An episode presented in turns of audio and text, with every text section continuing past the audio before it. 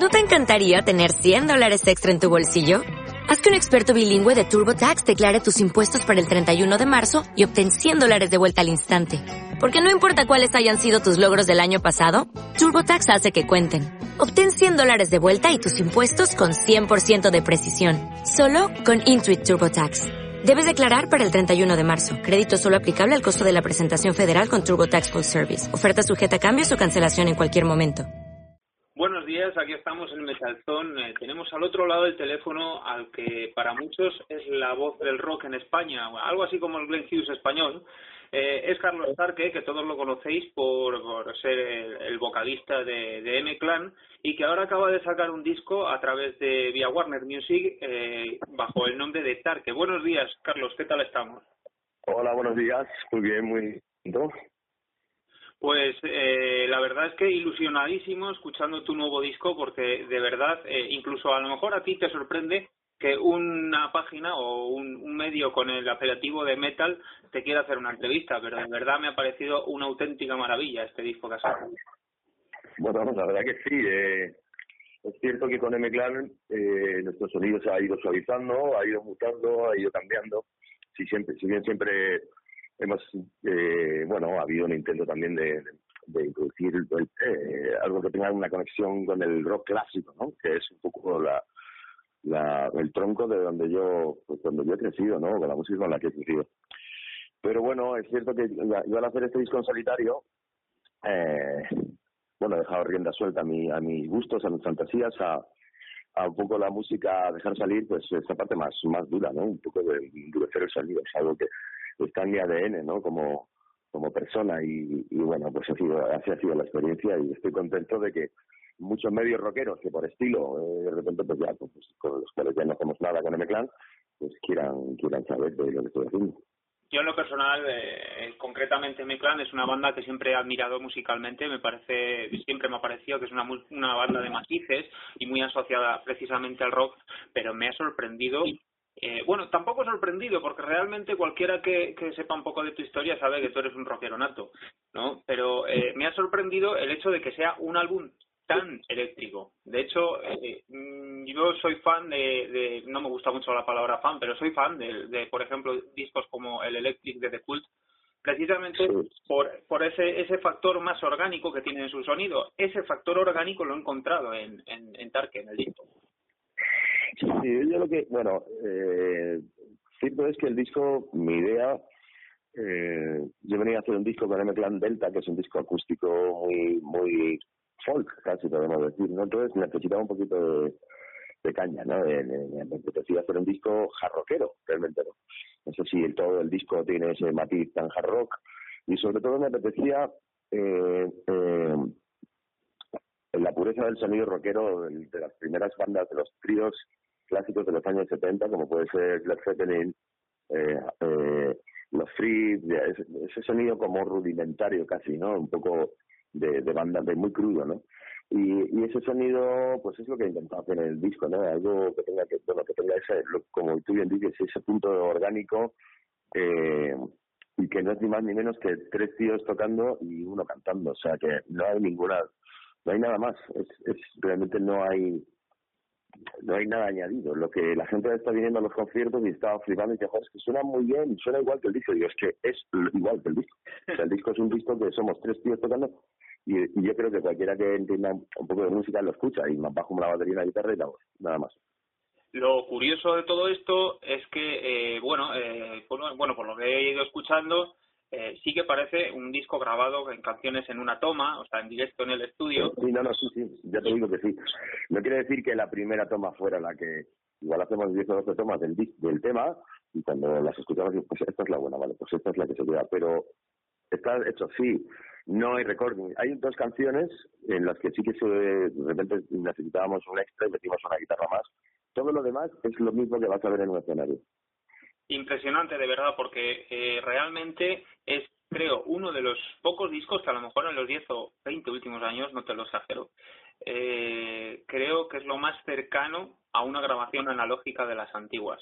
Bueno yo este, quería hacer un, el, el hecho de que cuando tú dices que es una grabación analógica eh, en realidad hemos grabado en digital pero que a mí no me, no me interesa tanto el cómo se cómo se hace una cosa, sino qué es qué es lo que se hace, ¿no? O sea, eh, creo que hay demasiada demasiada leyenda alrededor de la grabación digital, porque era la mesa que utilizaron los Rolling Stones. Bueno, por supuesto que todo eso ayuda, por supuesto que, que grabar en cinta, que es una cosa que ya es muy difícil porque es muy caro y casi los estudios nadie lo tiene.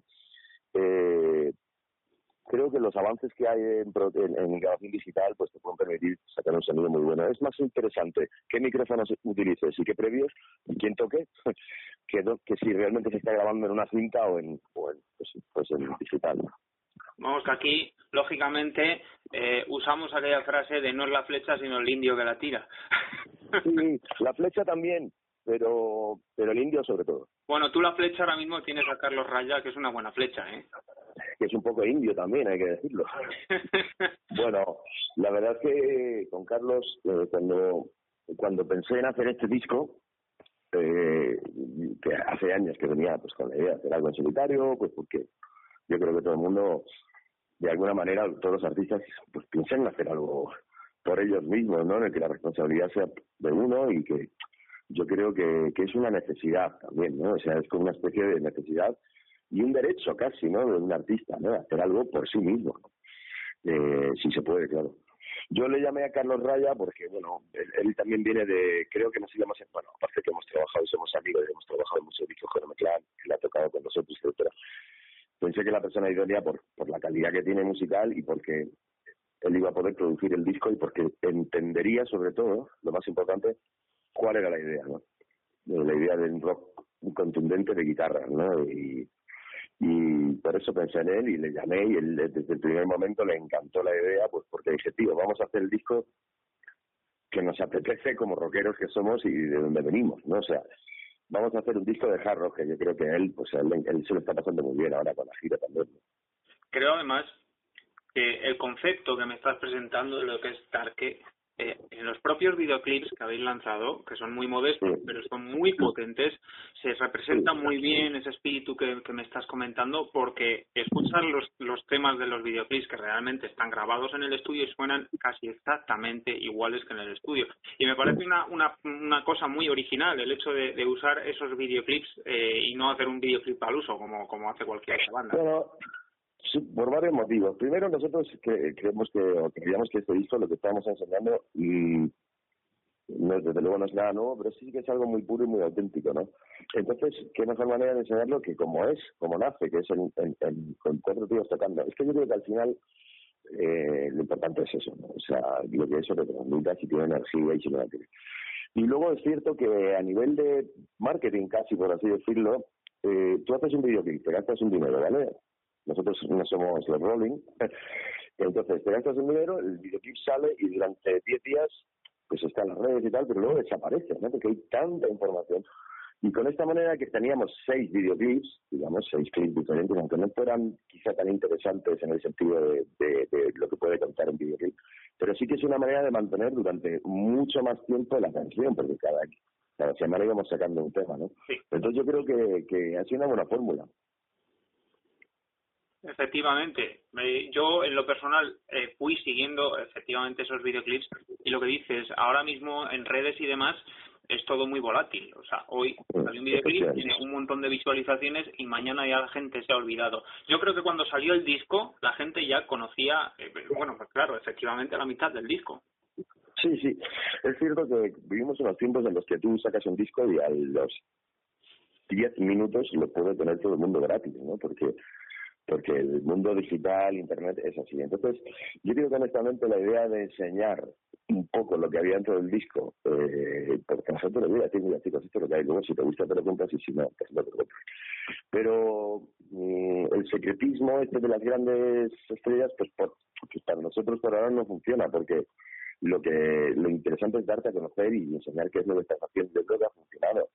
Bueno, luego no, no me puedo quejar. El disco entró al número dos de la lista de ventas la primera semana, que, es que eso es increíble para un disco de estas características y que no suena en la radio, ¿sabes? O sea, es un disco de, de fans, de verdad. Además, eh, concretamente lo que estamos hablando de que todo es muy volátil, de que todo ahora mismo funciona en digital y hoy estás y mañana no estás, creo que esa gente que, que realmente hace que, que, todo sea tan volátil no disfruta de cosas como, por ejemplo, la portada, algo que las personas que, nos, que llevamos adquiriendo discos toda la vida y que lo vamos a seguir haciendo, lo disfrutamos. Concretamente en este disco, la portada me parece muy representativa porque creo que está claro que es una, una radiografía tuya, quiere decir que, que este disco es, es tu alma, es, es tu yo interior y esa cuchilla que representa lógicamente tu voz, ¿me equivoco? Bueno, pues bueno, pues mira, tú lo has dicho. Yo a veces me explica la portada digo, pues lo que acabas de decir. Es cierto que también gráficamente a mí me parecía casi divertido, ¿no? Y canalla, el hecho de sacar la canavera que es tu cara, ¿no? Es algo casi desafiante, entre comillas, ¿no? Eh, a, pues a la vida, a la muerte, eh, a, la, al, a, la, a lo que es la existencia casi, ¿no? Y luego, pues me parecía muy, bueno, potente gráficamente, ¿no? El hecho de, pues, de, sacar esta radiografía. Eh, yo estoy muy contento con todo el trabajo gráfico y es cierto que si tú tienes no tienes un objeto, un CD o, o sobre todo un vinilo para escuchar, el, para tener el disco en tus manos, pues hay algo de la experiencia que no tienes, ¿no? Efectivamente. No, algo yo creo que es una parte muy importante, porque yo siempre he considerado de todas maneras, todo. Eh, el mundo avanza, o sea, quiero decir, eso es imparable, ¿no? Eh, lo importante es que la gente pueda disfrutar de la música, ¿no? Y, y el hecho de que las discos se dejen de vender, pues es un cambio, o sea, tenemos que tomarlo como algo casi positivo, ¿no? No, no negativo, sino ver de qué manera podemos seguir haciendo que la música sea buena, ¿no? Eh, quedarnos llorando diciendo que buenos eran aquellos tiempos en los que se hacían discos, mira, todo tiene hasta su lado, eso sí debería decirlo, pero por ejemplo los vinilos no es lo más ecológico puede haber. O sea, a mí se me dijeran, ¿quieres que vuelva el vinilo? Diría, tú sabes los millones de barriles de petróleo que hacen falta para confeccionar los millones de vinilos que se vendían en el mundo. Lo cierto es que lo importante es la música y lo importante, sobre todo, es ir a ver un concierto directo de una banda que. Eso para mí es el, digamos, el leitmotiv de toda esta historia, ¿no? O sea, la comunicación, la sensación única e irrepetible de ver que tú puedes ponerte un disco una vez y otra vez, aunque la sensación sea diferente porque tú tengas un estado anímico, pero ir a ver un concierto, eso es algo que sucede una vez, ¿no? Y esos conciertos míticos que se nos han quedado grabados de perdida, pues eso es lo que nos llevamos, ¿no? Ahora hablaremos de los conciertos y bueno, y lógicamente de los avances en los conciertos, porque hay mucha gente que se dedica a grabar el concierto con el móvil y al final lo han visto a través de una pantalla aunque hayan ido in situ.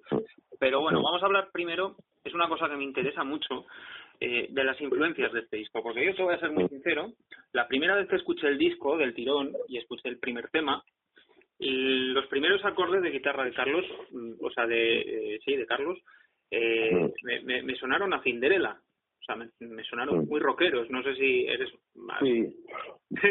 me parece un ritmo Cinderella. Entonces, hablando un poquito de influencias, he escuchado influencias de Zeppelin, he escuchado influencias de, de Rose Tattoo, de, de, los primeros White Snake, de Lightning sí. de Black Sabbath, también es, es influencias es importante, porque creo que hay algunos riffs de, de, de, Carlos que, que son muy Sabbath de los Eagles, de Free, de Bad Company, o sea, creo que hay un, una amalgama bueno, lo que estás diciendo eh, está muy bien, porque es cierto que nosotros tenemos influencias, pero de, siempre, o sea, quiero decir, yo creo que ya hacer rock clásico, eso de por sí estás hablando de que tienes una influencia de, de, de, pero no de estas bandas, sino de decenas más de bandas, ¿no? Es cierto que hay cosas acentuadas que suenan pues, principalmente pues eso, a los a los Free, a los a Black Sabbath, es que es el, rock clásico, ¿no? Entonces, ya de por sí es un estilo, o sea, todo ese, todo ese, tú metes todo esto en un en una máquina como de mezclar pintura y, y ¿qué te sale? Pues te sale el rock clásico que es lo que estamos haciendo nosotros, ¿no? Y, bueno, pues todas esas influencias mezcladas, ¿no? Yo después de 25 años, cuando me preguntan sobre mis influencias, digo, joder, si es que están claras, ¿no? O sea, pero eso y muchas más, y yo mismo, y todo lo que ha sucedido con mis propios discos, ¿no? Mis propios discos también son influencias para mí. Claro, efectivamente. ahí es donde quiero entrar, de que hay una, una sección del público que habla de eh, cliché, no, no con el disco de Tarque, sino con muchos otros. Y yo creo que la palabra cliché no tiene por qué ser negativamente, o sea, no, no tiene por qué ser algo negativo para la música, mm. sino que bien combinadas esas influencias y sin llegar a apreciar a nadie, es como se hace la música buena. claro, pero vamos a ver, que es que claro, pero ¿cómo no vas a tener influencias? Todo el mundo tenemos influencias para todo, no ya para hacer la música, sino para vivir, porque tú eh, eh, tienes la información que has recibido de, de, todo, de tus padres, o sea, quiero decir, otra cosa es que cuando hagas una cosa sea exactamente igual o sea una copia y no aporte nada nuevo. Yo creo que no es el caso, ¿no? Pero a mí, de hecho, me regodeo y me gusta decir que esto suena a tal, porque es una especie como de, bueno, pues de casi de homenaje, ¿no? A mí me ha encantado la sensación de poner el disco de Tarque y escuchar esas reminiscencias, pero llevadas a tu terreno, que es a lo que me refiero. Sí. Bueno, particularmente porque yo creo que primero es que canto en castellano, ¿no? Eso es, algo, eso es inédito en, en España, no sé qué bandas como Barón Rojo en su momento o tal, en el sentido de que no hacemos un ejercicio de querer ser Led Zeppelin cantando en inglés o querer, sino que lo hacemos, hacemos música propia, aunque aunque el estilo no sea español, no sea español ibérico de por sí, ¿no? Eh, pero cre creamos una cosa de aquí, ¿no? Salvo en la canción Heartbreaker que has incluido el estribillo en inglés. Me ha parecido muy curioso. Sí. Bueno, sí, surgió la idea y, y nos pareció un guiño casi no sé, no sé, divertido, ¿no? Divertido.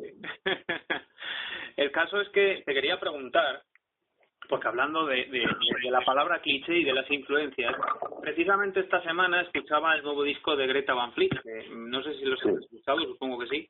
Es una, banda, es una banda muy joven, de 20 años. Sí, lo conozco, lo conozco.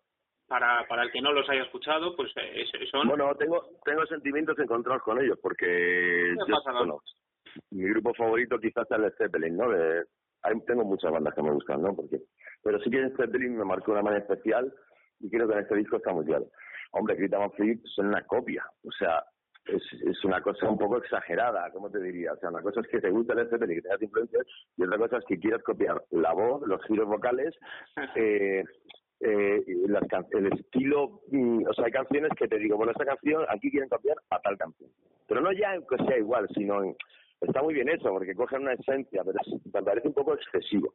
Entonces, cuando una cosa ya pasa de la influencia casi al tributo, pues estamos hablando de otra cosa. Eso. ¿no? Esa, es, esa es mi sensación. O sea, no puedo decir nada contrario porque me encanta que la gente le guste ver este película. Pero no me parece un grupo que aporte absolutamente nada, ¿no? O sea, en el sentido de que Hostia, es que es una copia total. Efectivamente, yo lo veo un poco como que son unos chavales que todos cuando hemos tenido 20 años hemos querido, no, no hemos querido tener un sonido propio, hemos querido ser tal o hemos querido ser cual. Ya, pero estos tíos tienen 20 años y tienen unos productores mundiales, o sea, no son los chavales haciendo maquetas en un local de ensayo de, de Vicálvaro.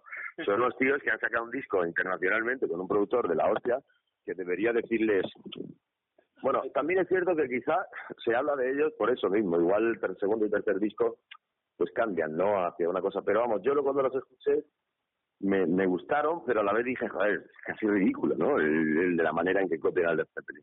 Yo creo, en lo personal, yo creo que si no pegan un giro a su música y hacen algo personal, se van a quedar como una banda de segunda línea, un poco lo que les pasó, lo, que les pasó a Airborne, por ejemplo. Sí, Airborne y a los Kingdom Come hace, hace 30, 30 años. Kingdom les pasó lo mismo. Sí, sí, que eran también eh, una copia del Led Zeppelin, pero es que ha habido muchas bandas, ¿no?